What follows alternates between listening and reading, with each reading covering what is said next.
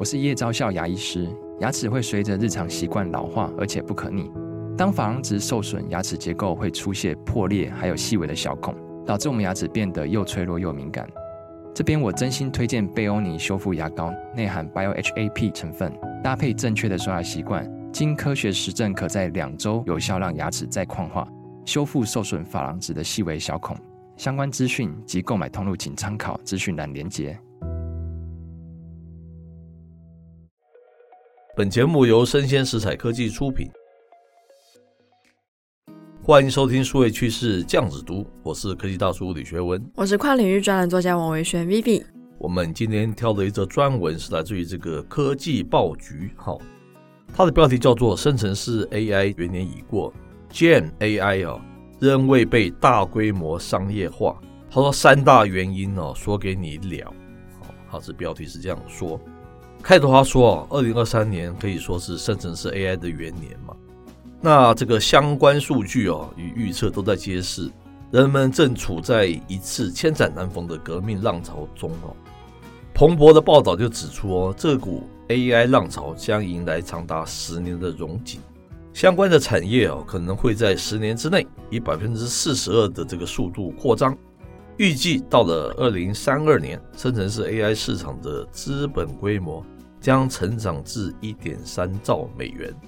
微软创办人比尔盖茨他甚至预言了 AI 的发展与个人电脑、网络、手机的诞生一样重要。嗯、微软的执行长，也就是科技大叔非常欣赏的纳德拉，他也表示，遇到 ChatGPT 就像三十年前他第一次看到网页浏览器一样。然而，即使这些市场数字对该产业呈现乐观的态度，AI 的实际运用却可能不如期待中的高速规模化。个中原因呢，有三点：是，第一点是 AI 的杀手级应用尚未出现。那根据这个《金融时报》的分析，生成式 AI 将比其他重要的新技术，像是云端运算啊，更快成为这个主流应用。与其他新科技，例如网络来相比，AI 受益于现有的这个通讯的系统，将更快的被规模化的应用哈，因为它的一个基础设施已经就位哈，这个是根据斯坦福大学的学者他说的了哈。然而在这个企业内，或许应用范围的扩张相当的快速，但对于这个消费者来说啊，艾伦人工智慧研究所前所长哈，他就认为。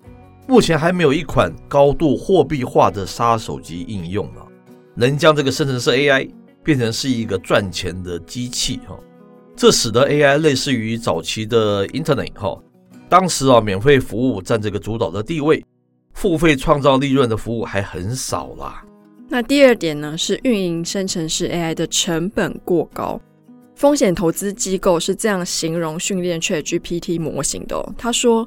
这是人类迄今为止运算密集度最高的任务之一，因为训练和管理生成式 AI 模型既复杂又昂贵，需要耗时大量的演算力跟高速网络，以及无数的记忆体。根据 Forrester 的 AI 跟机器学习分析师表示，先进的语言模型训练成本超过数百万美元。VMware 执行长他也指出。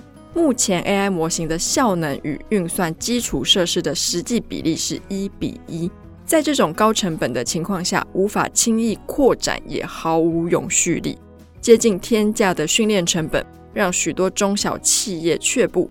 也就是说，全球将只会有极少数像 ChatGPT 这样的超大型 LLM 要做到规模化应用，自然也有它的难度。嗯，那第三点是。治安哈结果不准确的风险问题还待解决了。这个 Salesforce 它的策略长哈接受《金融时报》的采访就指出啊，甚至是 AI 要大规模应用，有两个问题仍需解决，一个是错误率，第二个是治安问题哈。他提到这个大型语言模型产生错误结果是一个长期存在的问题了，从而的削弱了他们在许多业务环节中的价值。那治安问题哦，则来自于许多公司哦内部缺乏成熟的数据力，因此啊没有办法训练自己的 AI 模型，但用其他公司的一个服务又害怕你的资料外泄，这是两难嘛。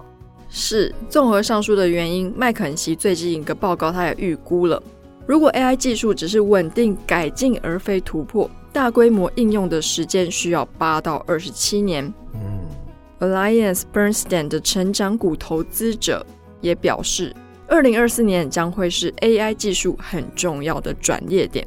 我们将看到谁只是打人工智慧牌，而谁拥有真正的商业模式。嗯，这句话讲的还蛮露骨的，也蛮写实残酷的哈。今年可能会有非常多的 AI 的一个新创者，他可能会出局的，因为他就是没有真正的那个实力嘛。嗯，那真正存留下来的，可能才是未来才是一个可以得到利益者啦。但我觉得这个生成式 AI 成不成功，其实还蛮关键的。如果它没有那么成功的话，就像我们上一次介绍的主题是量子电脑嘛，对不对？你如果生成式 AI 不能变成是一个非常普遍的、非常成熟的那个 model 的话，那需要这么多的量子电脑的，那算什么，对不对？那彼此是彼此是要互相那个拉抬的，我觉得是非常重要的。就像手机离不开 App，A 是。如果说这没有这些 App 活灵活现的话，那我们可能就也不会这么依恋在我们的智慧型手机上。是。所以，就像我们上一集我也有提到，我一直觉得量子电脑是一个比较 to B 端的东西。是。那其实开发出这样子的工具，它需要依傍在量子电脑之上的话，那它就有机会从 to B 接到 to C。嗯，对。所以量子跟这个 AI 好像是一硬一软嘛，哦，你能不能卖这么多的量子电脑，嗯、其实跟你的那个应用能不能起得来是很有关系的。我好期待这个时间就已经到二零二四年年底了哈，因为 AI 到底能不能支撑下去哦？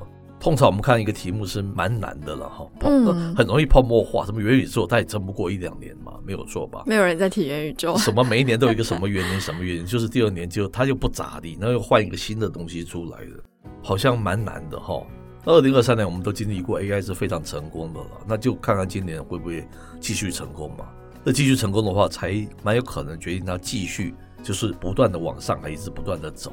我觉得今年真的是一个非常关键的决定年，是，尤其在去年的年底，我已经看到一些 AI 新创公司，他们的选题相似度极高，哦，这也是我觉得比较担心的地方。是，是，是，这个就是海水退潮之后，发觉谁是裸泳的，是不是？是巴菲特的那个名言嘛？好，那以上内容播到这边告一段落，我是科技大叔李学文，我是跨领域专栏作家王维轩 Vivi，我们下回见喽，拜拜。